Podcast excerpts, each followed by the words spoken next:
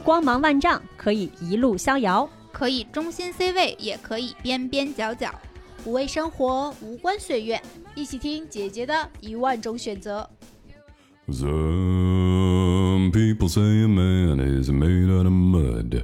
A poor man's made out of muscle and blood. A muscle and blood and a skin and bones. You've got a mind that's weak and a back that's strong. You load of 16 tons, and what do you get? Another day older and a deeper in debt. Say, now Peter, don't you call me, cause I can't go. I owe my soul to the company. 大家好，欢迎收听新一期的《姐姐说》。哦，哦，又把嘉宾吓一跳。没有没有没有，特别好。大家好，我是美丽，Hello，大家好，我是六月。Hello，大家好，我是小谢。欢迎欢迎。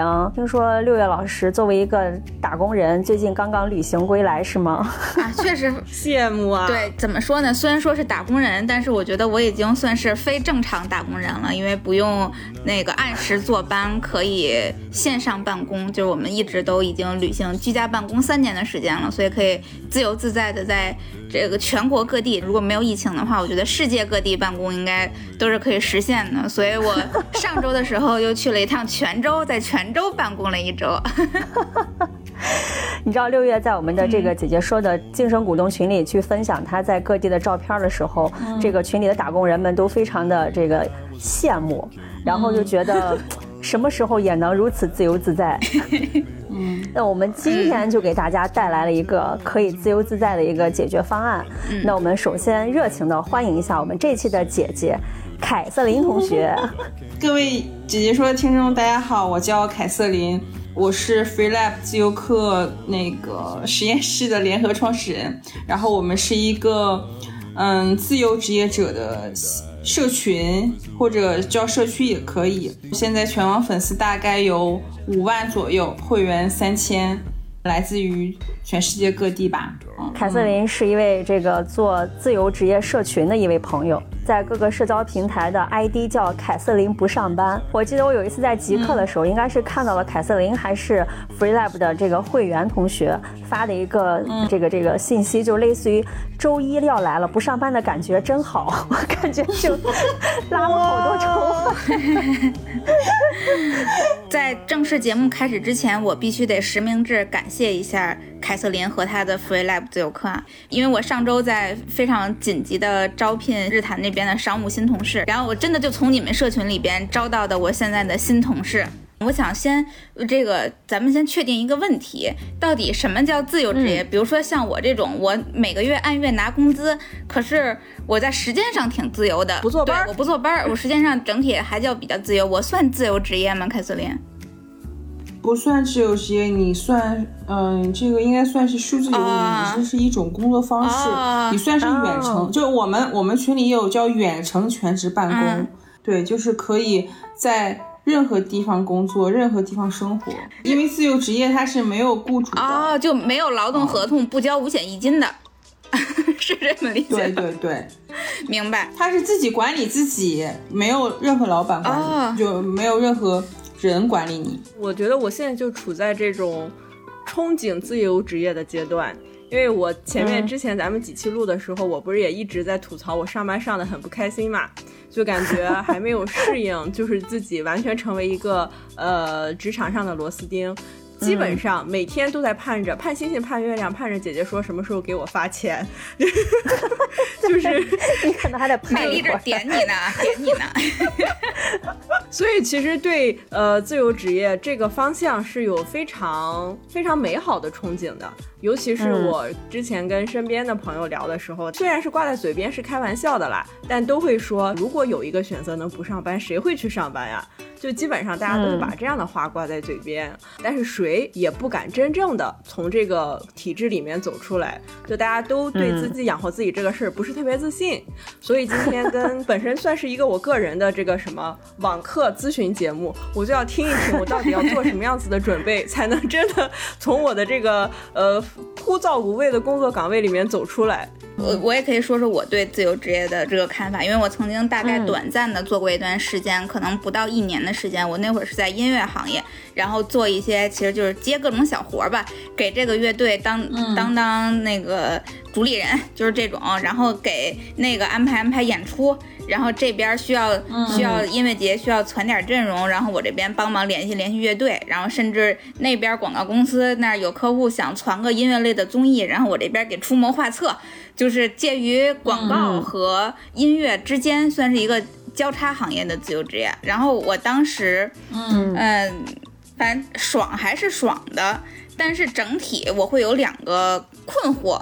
第一个困惑呢，就来源于我会觉得自己的整个的职业提升，我当时会觉得特别不系统，就觉得觉得自己像接活小零工。就想这以后会不会等我对再找工作的时候，我是不是就特别没有优势啊？就很难了，简历很难看对看。简历很难看，以至于我 被朱迪姐姐批得一塌糊涂的那种。对我后来找工作的时候，还要专门要去跟那个 HR 去解释这一年的时间我都做了些什么，有什么提升，就就等等这些。然后另外一方面，肯定就是所有人对于自由职业的算是焦虑的根源吧，就是他的。你你的收入不固定，你可能这个朝不保夕是吧？今天能赚的特多，然后可能下个月就没有活干。然后再有一个是我个人反而，当然也也不能说反而，就是一种感受吧。包括我现在也是像那个刚才凯瑟琳说数字游民的这种方式，当你看起来时间很自由的时候，你的时间可能是极大的不自由和无法。自控，对对对，我我们怎么上来就唱衰自由职业呢？我怎么感觉？对，不是，因为我我觉得大家往往都把自由职业想的特别美好。我其实毕业之后第一份工作就是在北京新世相嘛，也是想做自由职业，但是我觉得我太年轻了，我觉得我还是想在企业里去锻炼一下，磨练两年，说不定。对，磨练两年，因为我当时我不知道我未来是想做自由职业，就是三三十岁或者三十五岁以后做自由职业，还是在企业里，说不定能当个高管。对，就当时有那个幻想嘛，就想说不定我真的适合。但是我上班的第一个月就发现这个。就当高管的这个幻想就破灭了。我觉得我的性格是非常不太适合在上班的。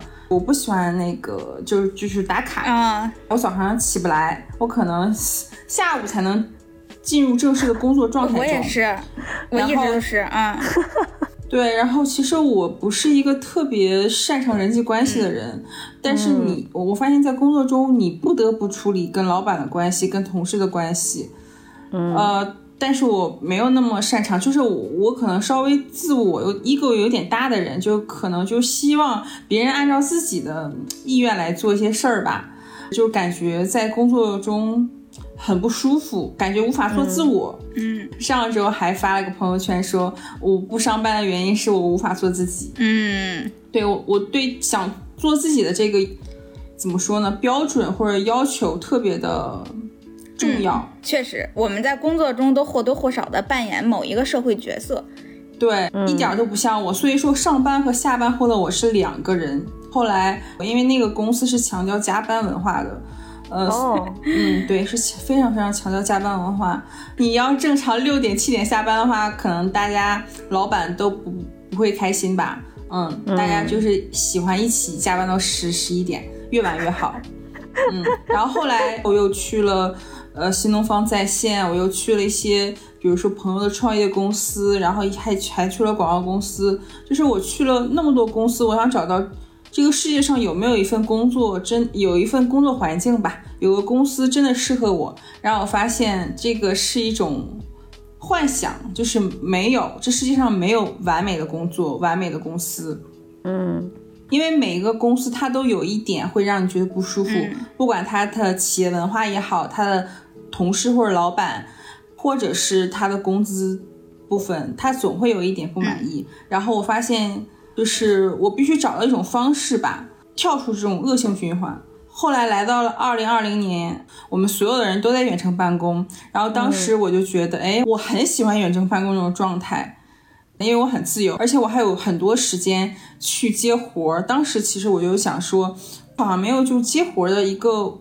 呃，比如说一个平台、一个社群也好，就没有这样的一个渠道，所以我在朋友圈发了一个 post，、然后我就问大家有没有就自由职业者，就是或或者大家可以建个群讨论一下，然后就突然那一天就非常非常多人私信我说他也想做自由职业者，或者说他也有想想知道怎么接活儿，然后当时我们的那个群就建立起来，应该第一个月好像就三个群，一千五百人，这么多，就靠你的一个朋友圈，对对对，就一千五百人。是的，因为我朋友圈差不多有八千八千人了，然后我很惊喜发现，哎，原来好像中国真的很多年轻人他不想上班，但是他不知道怎么不上班。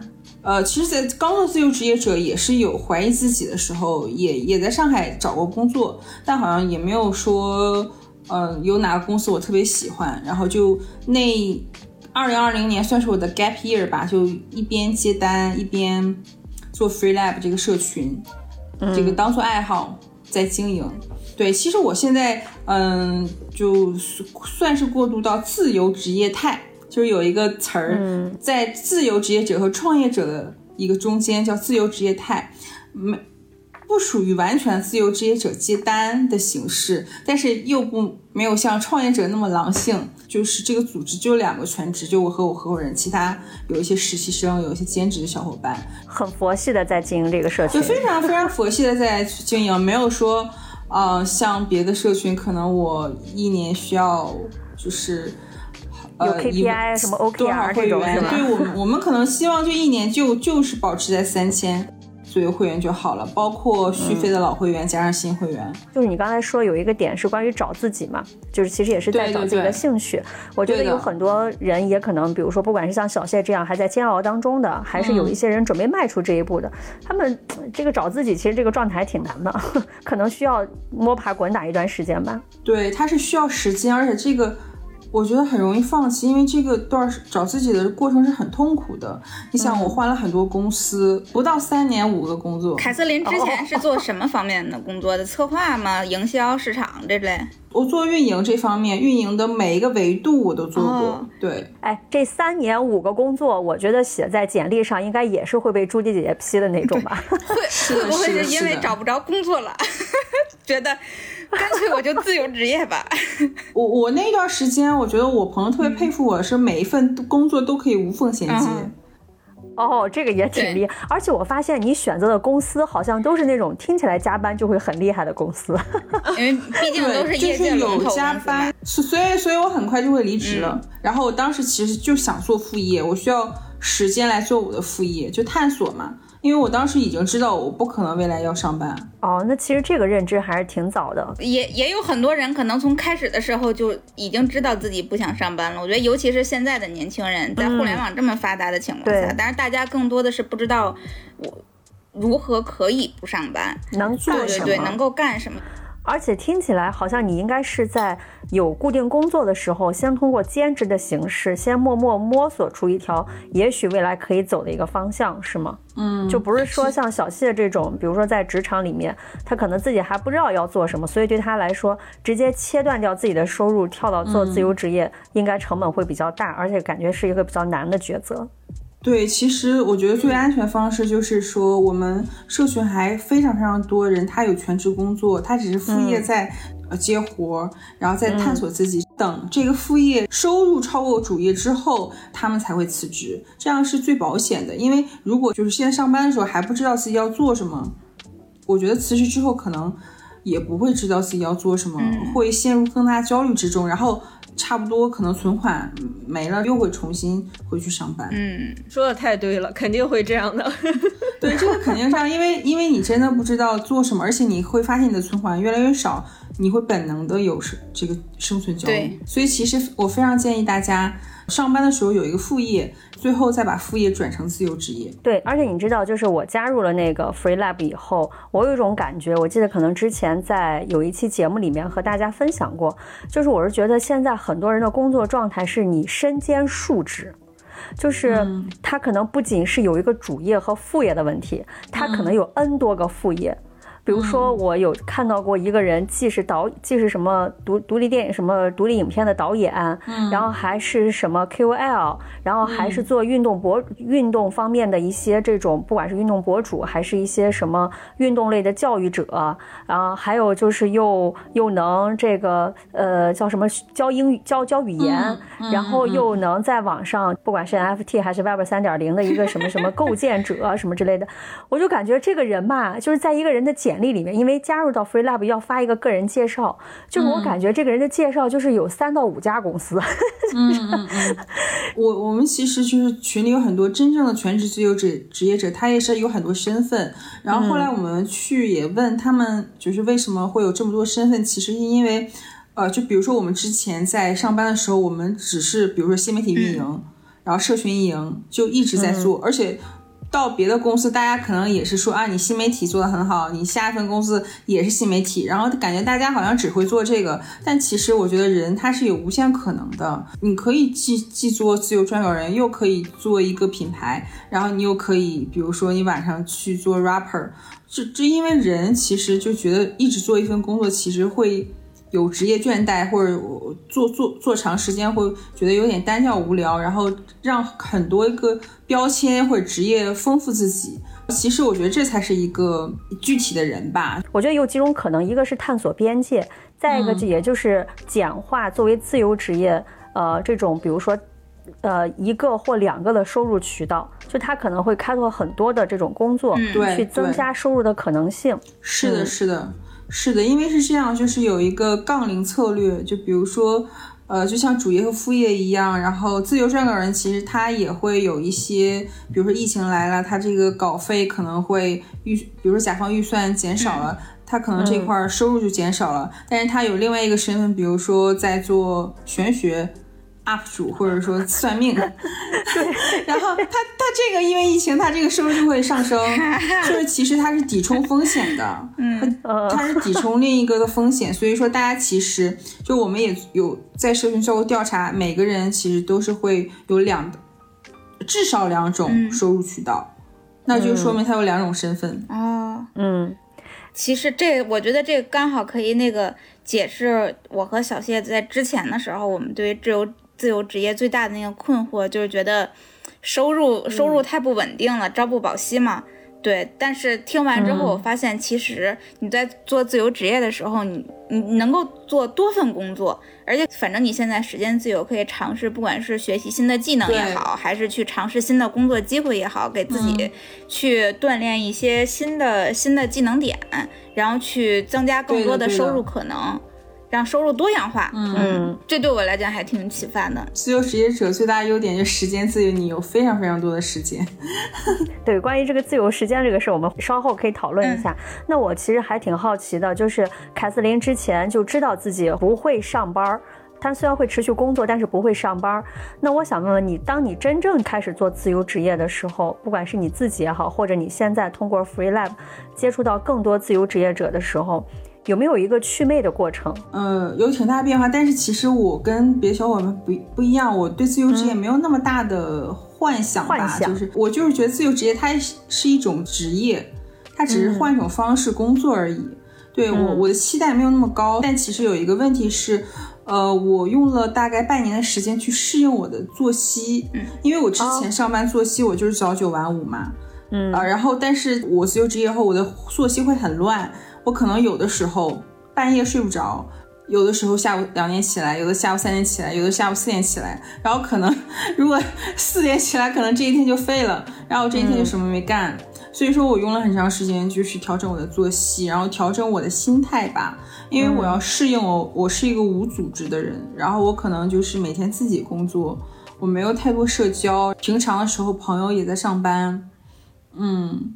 但其实除了就是你刚才讲的，有一些你适应的是比较好的，会不会也有一些小伙伴或者你在接触过程当中，大家对于自由职业这一个点的接受时间其实还是比较长的。你像比如我，我可能就会得有一年的多的时间才能接受这件事情。嗯，因为每个人不一样。就比如说我，我非常非常喜欢测的那个 MBTI，嗯，测试就就我可能是偏 E 吧，嗯呃，不是。不也也不是便宜，现在有点 I 了，INFP，就我可能喜欢向内探索，我非常非常喜欢和自己独处。然后我们社群很多小伙伴，然后比如说我们线下吃饭，然后我问他们最大爱好是什么，就是和自己相处，每天什么都不干，与自己相处。所以说，如果有的人特别外向，他需要每一天跟同事交流，我觉得可能自由职业者，嗯，不是很适合他，因为就是你每天一个人工作，你肯定会非常孤独。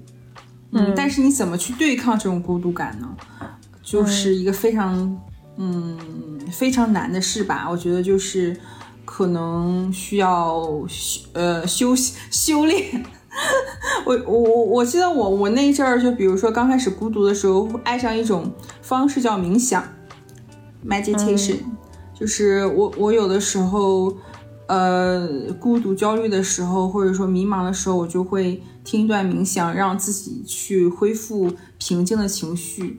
对，其实我们经常说自由，听起来好像是，就是是很美好的，但其实很多情况下，作为自由职业者，因为。刚才那个凯瑟琳也说，自由职业者就是一个人，就是一家公司，你往往都是单打独斗去去工作的。对对对对，所以可能在你自由之外，更大的代价可能就是孤独。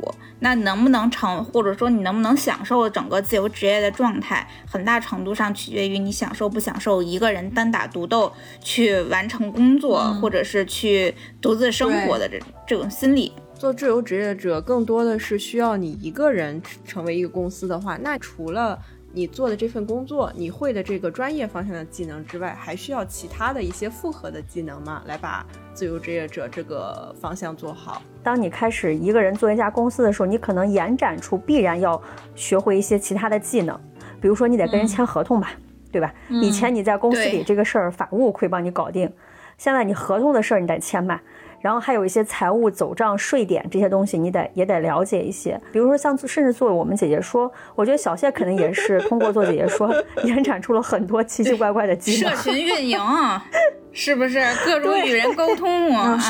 线下活动 对对，硬把我们小谢一个社恐逼成了一个社群运营达人。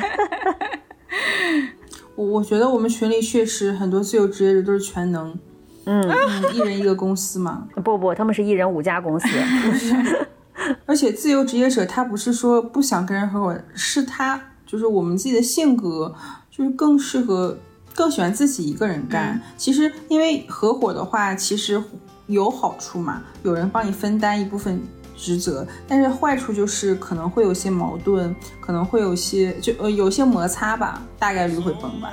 嗯，这让我和美丽瑟瑟发抖。一个人还是 相对来说更安全吧。没事儿，我和六月合过盘，我们是八十分，就是凑合过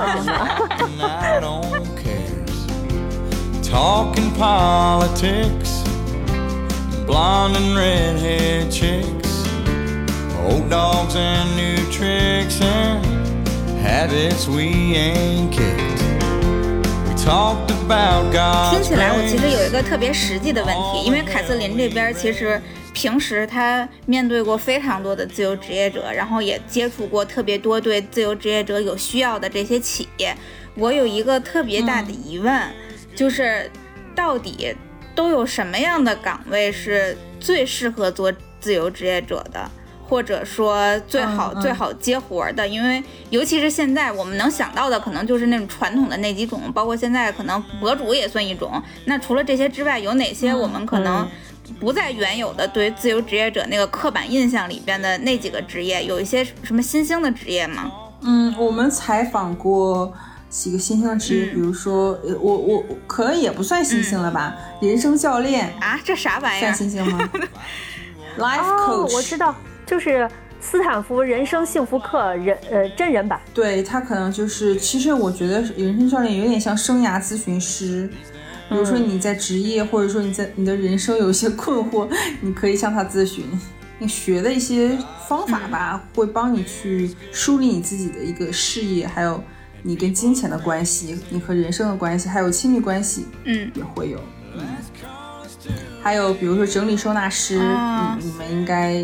嗯，最近还挺火的。对对对，对，帮去明星家里啊，我们采访过去明星家里收纳，然后也去，特别是有孩子的家里收纳。嗯，之前有人在广告公司对接 KOL，然后做媒介这种岗位，他也会比如说在公司积累一些资源，他是可能之后就单独出做一个媒介，哦或者是做一个 MCN 公司，嗯对，一般都会这样演变。嗯然后文案的话，一般都会成为自由撰稿人。嗯啊，设计的话，对，也会插画师、设计师、程序员，嗯，都比较容易自己对。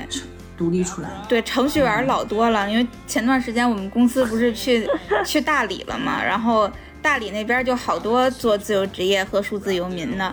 我发现这其中至少有一半都是程序员，都是干跟小谢都是都是同行，都是干 Web 三的。我也不知道，我也听不懂。然后他们大理现在还有各种什么 Web 三的各种什么峰会啊，什么乱七八糟的那些，感觉现在程序员做自由职业特别热，特别热门。然后还有保险经纪人，啊还有神父师，是啊啊，对，还有神做父师都可以。了吗？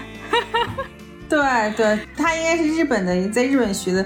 他其实我觉得算更多是性癖吗帮人疗愈。呃，算是疗愈、色神父。对，我觉得嗯不是很色情，他他就是我觉得是帮人去呃关注你和身体的关系，就是我觉得现在大家就是可能就没有关注自己身体，或者没有关注自己的一些感受吧，我觉得偏疗愈。啊对，还有比如说呃疗愈师还蛮多的，就是颂钵这块儿的。啊，还有视觉引导师，就是比如说一个一个会议非常大型的会议，然后他会用画来去画出，比如这个就像会议记录一样，他不过他会把它变成一幅画。哦，还有这职业，这能找得着工作吗？对的，这有这么大需求能啊能？啊，因为他画画很好，所以他也可以做插画师的。啊，而且他之前是阿里的 OD，就是做组织发展偏 HR 的，他都转型，转型就是他自己学的嘛。嗯对，所以你知道我当时进 Free Lab 之后，还有一个这个鱼丝的想法，嗯也许可以挖掘一点嘉宾，是啊，都没听说这个过，我们有非常多很好的嘉宾。对对对，先把创始人挖来了。先这叫什么？这擒贼先擒王是吗？创始人来了以后，嘉宾全是我们的。对，然后也欢迎这个凯瑟琳给我们推荐推荐一些能上可以啊解说可以啊的人。我我们有一个就是嗯系列，然后我我发你，然后你就选就好了，将近要一百个，哇就，选就好了。你你选好了告诉我，我就把它推荐给你。一百个未来两年的嘉宾，将近已经采访到九十个了吧，马上一百个了。啊，还有手账的，做手账达人，嗯太多了。对，哇，我这些都是能。够赚钱的，对吗？都是能够接到对我们开，而且是我们采访基本上就是，呃，收入相对来说，呃，肯定不能说高吧，但是比上班的时候高一点。嗯，对，就是肯定会养活自己，甚至还能攒一些钱的。而且我们自由职业者蛮多，就从北上广去大理或者去去自己老家，嗯这样其实攒的钱会更多。我发现，其实，在北上广攒不下钱，这是很大的问题。是的，凯瑟琳自己应该也是吧？就是从北京回老家了，是吗？嗯，我我是从北京去上海两年，从上海然后现在回老家大连，然后之后就是大连和大理会就是旅居这样的状态，嗯就是在就是生活成本比较低的城市，嗯，嗯，我我觉得可能大城市也不是很适合自由职业者，确实，生活生活成本太高了。而且就我现在对大城市没有那么多执念，就可能二十多岁的时候觉得想在北京、上海闯出一片自己的天空、自己的天地，现在就觉得哎呀，我就是一个普通人，就没必要就是跟大家一起卷了，就老老实实的做一个开开心心的普通人。能做开开心心的普通人，其实也挺难的。对，已经很呃不普通能有这个了。想法，对，是的，是的，对对，尤其是在当下这个环境和。运气。嗯，刚才聊到了自由职业，其实自由本身会给大家带来非常多很好的一些想象，但是自由背后的这个代价，其实也是可能没有做过自由职业的人不太会能够感受得到的。我觉得这个也是作为一个呃 tips 吧，给一些即将要做自由职业的人的一些小的一些建议和甚至你能说预警吧，我觉得也可以这么算。比如说第一点就是刚才凯瑟琳说的时间的问题。首先，自由职业它时间是自由了，但是会进入到一个一个一个呃，反面就是你的时间的无序。对，然后我在接受自由职业这个状态做的第一件事情，就是叫重建秩序。所谓的重建秩序，我就是要规定自己几点要起床，然后几点吃饭，然后几点要干嘛，然后到晚上几点睡觉。因为我会发现，如果你没有这个秩序感的话，你一天过的，我觉得那个焦虑感是翻倍的。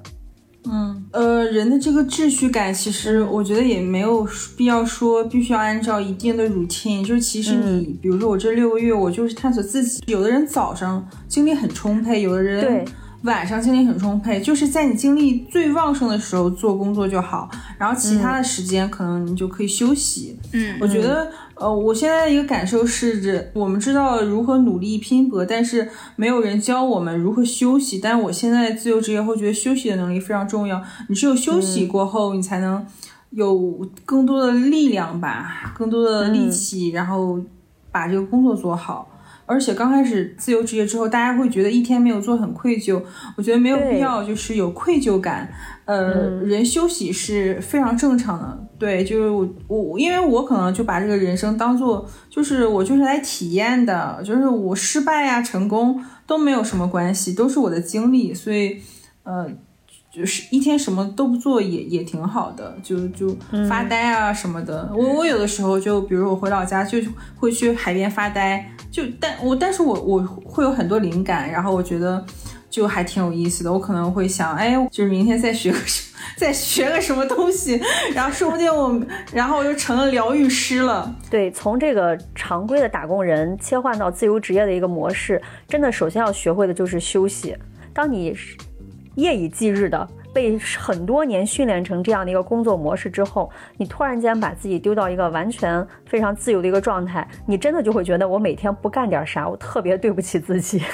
对的，对的，嗯，又是又又是自我奴役自己。我记得之前在极客看到一个字节跳动的一个人，他发了一个帖子，他离职后也给自己的人生定 OKR，比如说 KP 一、KP 二，我感觉这又是陷入一种自我奴役。自己的一种恶性循环了，是这样。我觉得有的人可能未必喜欢，或者是能够适应散漫的生活，就是这种散漫就没有没有一些其他外部的约束，然后完全想拍脑门想干嘛就干嘛。这种散漫其实并不是说像我们想象中的就那么好就就能接受的。嗯，然后像我自己来讲，因为我现在虽然是有有有给我发工资的公司啊，但是我整个是一个不。不上班的状态，然后我自己会觉得，其实当时间的散漫化的时候，它带来的一个特别大的问题是，时间并不像，就尤其是自由职业者的时间，或者说数字游民的时间，并不像我们想象中的完全受你控制。就我们觉得，哎，对我们觉得做自由职业，我就是要控制我自己的全部时间，我对自己的人生充满了掌控。其实往往并不是。当你没有上下班时间的时候，你其实理论上是每天七乘二十四小时的时间都有可能是你的工作时间。尤其是自由职业者，他可能会身兼多职，然后一个人会很多身份，这会儿做商务谈判，那会儿要去做方案策划，然后再下一会儿就要去去提案了，或者怎么样，就就是这种。好多时候一个电话来了，活儿就来了，或者说你这边正从哪儿度假呢，就完全不想工作，就想彻底对做了自由职业者或者说数字游民之后，我。觉得一个特别难得的时时刻，可能就是完全不工作，我就想着玩这一件事儿，它太难得了。对，平时我们好歹还能有国庆假期，是不是？国庆七天乐，什么的工作都没有，我手机一关就结束了。但是自由职业者就不行。哎，你这让我想到，我刚刚录节目之前听了一期播客，然后那个主播就说，我以前上班的时候，下班客户给我打电话发微信，我绝对不会回。说自从我做了自由职业，晚上十一点跟客户聊的可开心了，最后把客户都给聊困了。嗯嗯嗯，是，我觉得自己给自己工作确实更有劲头吧。嗯，就就就和自驱力很强，被老板工作不一样。就我也是那个观点是，就是也不是说所有人都喜欢散嘛，有的人就是喜欢计划嘛。我觉得最最后就是找到适合自己的节奏就好。对，而且我甚至觉得，就像你刚才说的，字节跳动那个他去做自由职业，他可能并不是追求的自由。自由散漫的生活，他有可能就只是想离开北京，他希望我能拿着北京的收入 在大理生活，他有可能就只想换一个工作这是地点。你吧？对对，这就带来了第二个疑惑，就是我们除了时间之外，第二个疑惑就是收入。其实我感觉做了自由职业之后，你虽然一个人是一家公司，但也正是因为你一个人是一家公司，所以你的生产力是有限的。所以你本身通过这个自身的能力能到底能赚到多少钱，这个也是要看每个人的。再一个就是我会发现，因为我前段时间也是刚做完一个项目，我就会有觉得就是小小团队和一个人去做这种。结果还是有非常大的这个差异化的，因为你一个人的精力时间的确是有限的，你很难按照一种流程化或者是公司化的模式去去去把这个事儿干得很大，那必然会导致你的收入可能不会有之前那么高。嗯，就所以很多做自由职业的朋友，我记得那个凯瑟琳应该也是，就是首先完成了一件事情叫消费降级。嗯，对，我对是的，我自由职业之后，我非常非常，我没有消费降级，我就是物欲非常非常低，因为我在家里，我不知道，我不需要买化妆品，我不需要买那么多衣服，我也不需要社交，所以我的消费是自动降级了。对嗯我也是，就然后这种低物欲，或者说我们现在甚至有点反消费主义吧，嗯，啊，这种状态我还挺喜欢的，因为我攒的钱越来越多，就特别开心。划重点。对，嗯，对，说到自由职业，好像关于收入这块有经常会被提到的是，你至少有几个点。第一个是，呃，你得你还是要有一定的经济基础。决定做自由职业那一刻，你最好有六到十二个月的存款。啊、就能支撑你六到十二个月的生活的存款，是吧？是因为你自由职业刚开始的那一段，呃，应该不太会顺利，客户啊，还有状态肯定都需要调整，所以你需要一个存款来保证你的基本生活，这样不会，比如说你突然是客户没了，然后你马上只能回去上班。嗯。想要收入稳定，其实就是说我要找的固定的客户，然后还要保证，其实比如说我是我，如果我是自由撰稿人，我要去确保我的客单价要足够高。比如说有的自由撰稿人，他一篇文章只能报价五百，有的撰稿人他一篇他是五千，那他其实他一个月写四篇就好了，一周写一篇就好了。真的就是自由职业对专业能力的要求还蛮高的，嗯专业能力就涉及到你的报价嘛。嗯，报价越高？你其实就时间值多少钱？对对对对，嗯，然后说到这个收入这块呢，也也也想到了有一点，就是我们在录之前的时候跟凯瑟琳开玩笑，也是现在有一个观点叫中年人不配做自由职业。尤其是在面临，比如说有房屋的房贷，嗯。然后或者是养孩儿、养娃，然后家里的有一些这样的收入焦虑的时候，呃，好像对于这种中年人做自由职业不是特别的友好。对，固定的消费，但是不固定的收入，想想就焦虑呢。嗯我觉得我身边有孩子的或者有房贷都不敢辞职，就他们现在很痛苦，但是因为每个月必须有这样一笔支出，他们就没有办法辞职。所以其实我们社群里的大部分都是单身，百分之七八十吧。说来说去，自由职业者只是一些年轻人的选择。二十五岁到三十五岁之间，我我觉得就是说单身的会更友好吧，因为他更有勇气、底气辞职。我前两天刚好听一个财经博主、还是什么博主，他的一个理论，他说买房、结婚、生孩子这三件事儿是最消耗你的收入的，就是是你人生中的最大消费。如果年轻人不做这三件事儿，你甚至一辈子赚的钱都花不完。正常消费的话，但是如果你三件事儿都做了，那你很有可能就是一直都钱不够花的状态。如果你可以这三件事儿中不做一件事儿，那你差不多能能到一个收支平衡。这个大家就懂得懂懂懂的都懂，可以安排自己的消费和生活。再一个就是关于社交部分，呃，其中有一部分人选择自由职业的其中一个原因是不愿意处理很多公司里面复杂的一些人际关系，然后不管是同事之间和老板的，甚至是和客户的。但是其实也有一个状态是，当你在陷入到自由职业，就是自己给自己干活的时候，在某种程度上你也是断了和呃一些社会关系一些比较紧密的联系，所以有很多人会面临一开始会觉得自己和自己相处还不错，这就是。也是我之前在那个播客里面听到一句话，我觉得还挺精准的。他说，上班的时候和自己相处是种疗愈，当自由职业时间长了，和自己相处就变成了消耗。我觉得自由职业者对传统社交来讲最大的问题就是在于，你有时间的时候，你的朋友们都没有时间，他都在上班。嗯。对，所以你比如说你你想去什么吃个饭呀、看个展呀什么的，很难找到朋友。那能够跟你一起玩的人，可能就是其他的自由职业者，这也就是凯瑟琳他们在做的事情。对他需要线上的一些社群嘛，嗯，嗯。然后还需要线下的一些活动，所以这也是我们为什么有社群有活动。自由职业者他确实平时需要有一些 connection，就是跟别人的连接。对嗯，我我这这次回大连，我也去试图了去找了一些自由职业者，哎，突然找到他也是我前不是我表姐的前同事，就是还挺好的，我们经常会一起看个电影啊，一起吃个饭啊。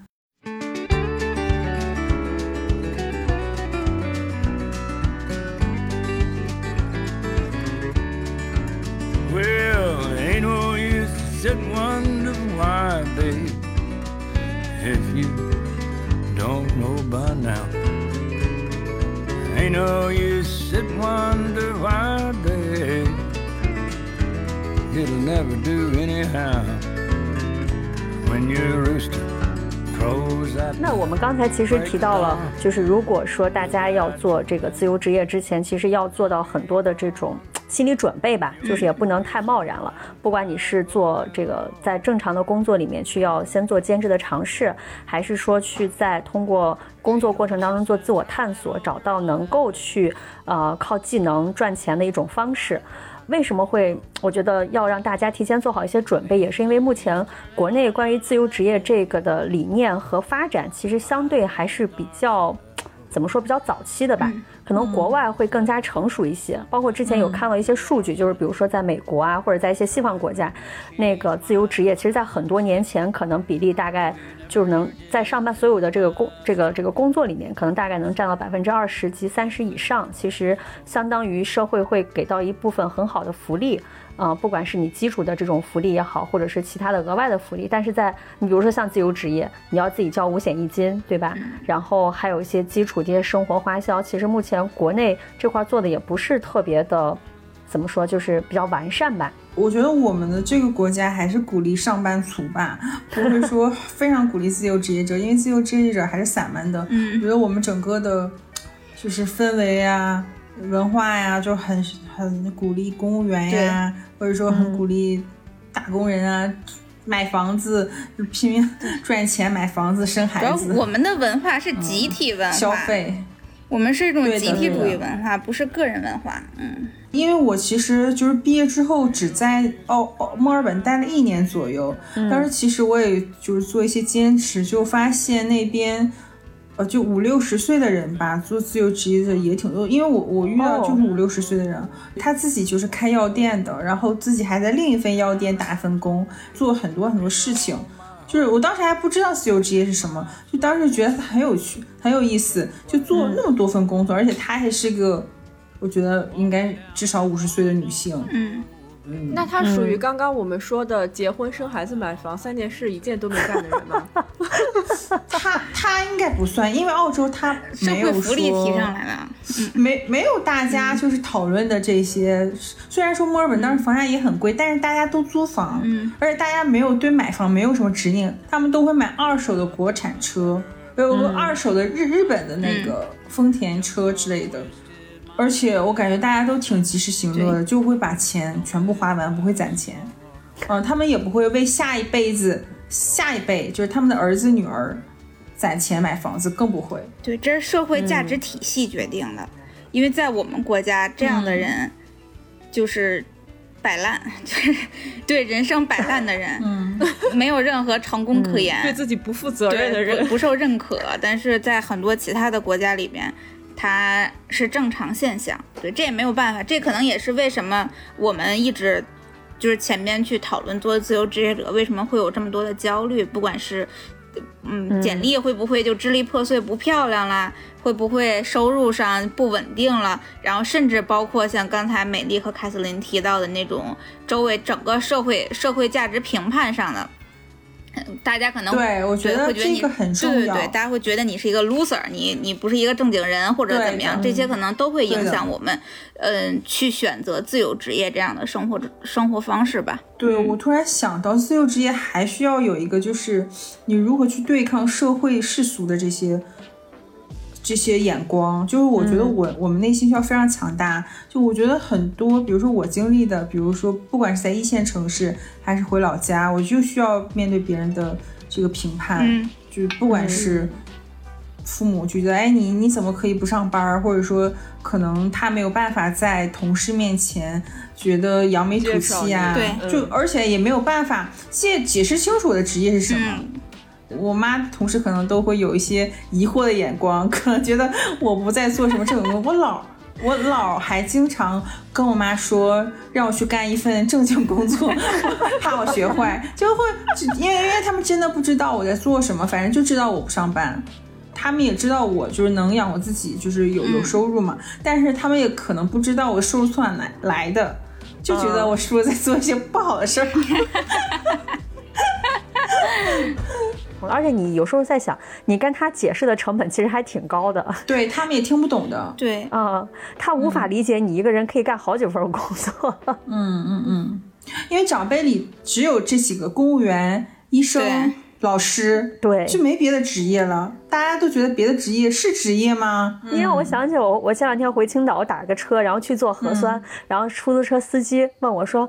因为是上班时间嘛，出租车司机问我说：“你怎么这个点儿来做核酸？”我说：“啊，我说这个时间有空。”他说：“你不上班吗？你做什么职业的？”我说：“我做自由职业。”然后我就感觉，因为司机是个五十多岁的大哥吧，就是一脸蒙圈，自由职业。然后先是带了疑惑，然后哦好，但我觉得他可能把那个无业游民四个字给憋回去了。你没工作啊，这句话已经到嘴边了。对对对对对。很多人都会觉得自由职业要不就是无业游民，要不就是可能这个人家里很有钱，嗯就是那种四处浪荡。嗯。嗯，其实我觉得选择了自由职业，理论上就是我们选择了只为自己而活。可能那些不管是周围的价值评判也好，还是原有的社会规则也好，我们就选择了它对我们来说不重要，它不能伤害到我，也不能够规训到我。这个可能是当我们选择去做自由职业的时候要。先想清楚的问题。如果当这些社会价值评判或者是整个的社会秩序依然对你形成制约的时候，那你肯定是无法在自由职业里边得到认同感、价值感和成就感的。其实我现在想，我觉得嗯其实自由职业是一个需要挺大、强大内心支撑力的那么一个选择。它虽然看起来是。就一切一切关于职场的限制可能都消失了，但也正是因为限制消失了，它其实需要你自己去，首先简单的要拿你自己的技能去赚钱，然后怎么拿你的技能去赚更多钱，以及这个只是外向，但是更多的是你在这个过程当中和自我的一种相处，其实它是会从一种矛盾到不认可，到慢慢接受，到一个重建的一个状态。比如说，有很多人做了自由职业，做自由职业之前，他有一个相对比较好的一个职场的履历和过往，但是当开始迈出这一步，且他没有想得特别清楚的时候，开始做了这一行，然后会有很大的心理落差。然后，不管是你的这种工作接单能力、赚到的钱，尤其是收入骤降这件事情，嗯，怎么样在这种落差里面去再重新对你自自我的标签去做一个新的一个一个建立吧？因为之前我们在职场里面的很多工作是为公司啊，就是为收入、为别的。但是刚才像六月说的，做自由职业很多其实是在为自己，所以他对于这一个人是一个很大消耗和一个重建的一个过程吧，我觉得。嗯我发现可能周围的人，就是比如说上班的人，他想做自由职业，有一个问题是，他们既要又要想要，就是又想要稳定的工资，然后又想要自由，然后又想要得到社会认可。但是这，我感觉这个就是你要做自由职业，就是要断舍离的过程吧，就是你要清楚明白自己就要什么，就最重要的是什么？自由。那你能不能去舍弃安全感？能不能舍弃世俗的眼光？嗯我觉得这个是要考虑好的，要不然我觉得，嗯，还是会就自就算辞职之后做自由职业，你可能还是会重返职场的。对，我觉得大家不妨，如果没想清楚的话，不妨像像我一样尝试一下做数字游民，对远程，找一下我们这样的工作。哎，我觉得是个很好的解。找一下感觉。对我现在还在招聘，我在招商务销售，大家 感兴趣的可以评论区里来找我要联系方式。那那那这样就是，我觉得如果大大家觉得这个销售商务做不了的，嗯我们姐姐说也长期开放实习生岗位，钱能不能给再说，但是应该是一个你 你去的那叫志愿者。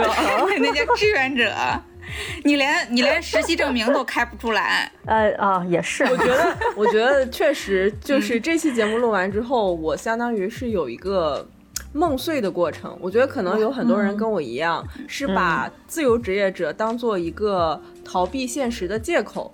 就我现在这个现实我不满意，我好像有另一个方向可以选，我现在受的这些压力我都都可以不见。但其实你只是换了一条路，该面临的东西还是一样的。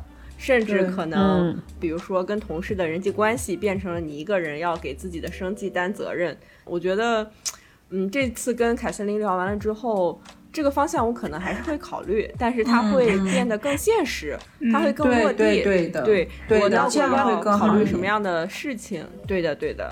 嗯，但是不妨是一个选择，因为我也正式加入了这个 Free Lab 以后，我其实反而是看到了更多关于生活、关于工作的这种多重选择。比如说，我以前会觉得，刚才在节目里分享了一个人做三个公司的品牌是件贼牛逼的事情。现在我进在 Free Lab 社群里面，我觉得这太普通了，真的，就是里面的很多这种，呃，很多。在社在这个社群里面的小伙伴，他们的自我介绍，你会看到一个人身上非常多彩的一面，很多元的选择。其实也是像我们姐姐说，本身做这个节目，呃，原本希望给大家提供的一种多元化的视角一样，它在某种程度上会解决你当下的一些困惑，会让你看到其实你还是有更多选择的。就是这个边界感，其实远远是大于你自己对自己的这种设限的。真的，我嗯觉得真的还有很多有趣的灵魂。就线下那种，就是我们做线下活动的原因是，还是希望大家在线下可以有更多真实的链接。而且更让我开心的就是，我之前在我们的主播群里分享，就是加入 Free Lab 之后，因为做了自我介绍嘛，竟然还有很多人听过姐姐说，我还是很欣慰对的 对，我当时就就就发完，我就说，我就说听过的，我还还挺早的，嗯，对，非常的开心。然后你们还是很有名的。我们比我们自认为的要红啊。行，那我觉得，如果我们的这个这个听到这期节目的朋友们，如果对这个 Free Lab 社群感兴趣，可以给我们留言。嗯我觉得我们回头可以做一个单独的社群分享。好然后大家如果想加入或者有很多其他的疑惑的话，可以邀请这个凯瑟琳再来跟大家解解答一波。嗯，好的，好的。呃，那我们今天对我们今天节目就在我们这个对自我疯狂的肯定里面，就认为姐姐说非常火的这种共识里面，开心的结束。嗯 也非常感谢凯瑟琳。嗯嗯，谢谢三位主播，谢谢你们。嗯，大家其实就是说，呃，关注就是在公众号搜索那个 Free Lab 自由课实验室就可以了。然后，嗯，呃，关关注之后，应该就会有一些引导加入社群。嗯，呃，播客的话，我们在小宇宙叫一千零一自由课，我们想采访一千零一位自由职业者。或者是向往自由的人，然后想，呃呃，给大家展现一些不上班的人生样本吧。然后，因为我觉得很多朝九晚五的人不知道他不上班后做什么，然后我们想告诉大家，你不上班后可以做这个职业、那个职业，还有那个职，呃，对，就非常非常多的职业。嗯，好耶。嗯，好，那谢谢凯瑟琳，然后呃，也欢迎大家可以多多了解一下 Free Lab 社群，欢迎大家在各大音频平台关注和订阅我们姐姐说是一档很红的播客节目，也欢迎在微信公众号搜索“姐姐说 FM”，对。即可加入我们的精神股东群啊、那我们今天节目就先聊到这儿吧。好，好的，嗯嗯，跟大家好谢谢大家说拜拜。嗯嗯，拜拜拜拜拜拜。While tonight. You're the only cowboy in this place. And if you're up for a rodeo, I'll put a big Texas smile on your face. I said, girls, I ain't as good as I once was. I got a few years on me now.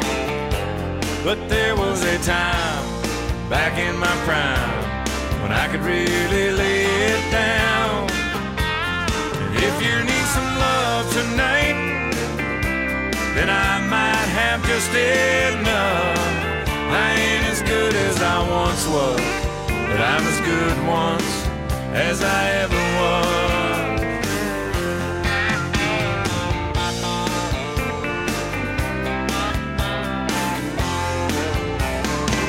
I still hang out with my best friend Dave.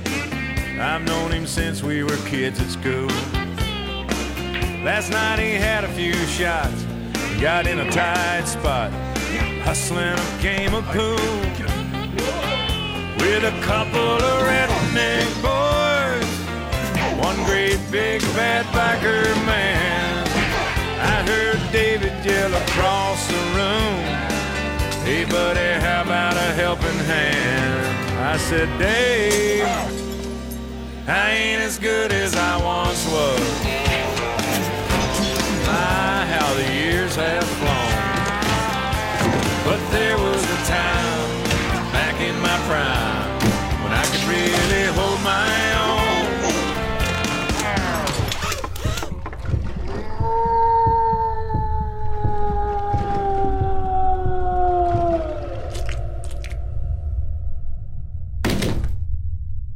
But if you wanna fight tonight, guess those boys don't look all that tough. I ain't as good as I once was, but I'm as good once as I ever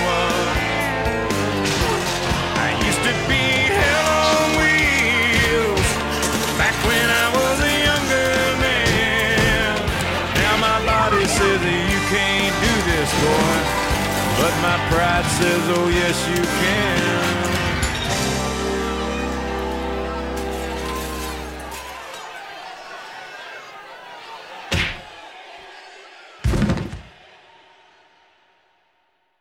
I ain't as good as I once was. That's just the cold hard truth. I still throw a few back, talk a little smack when I'm feeling bulletproof. So don't double dog dare me now, cause I'd have to call your bluff. I ain't as good as I once was, but I'm as good once as I ever was. May not be good as I once was, but I'm as good once as I ever was.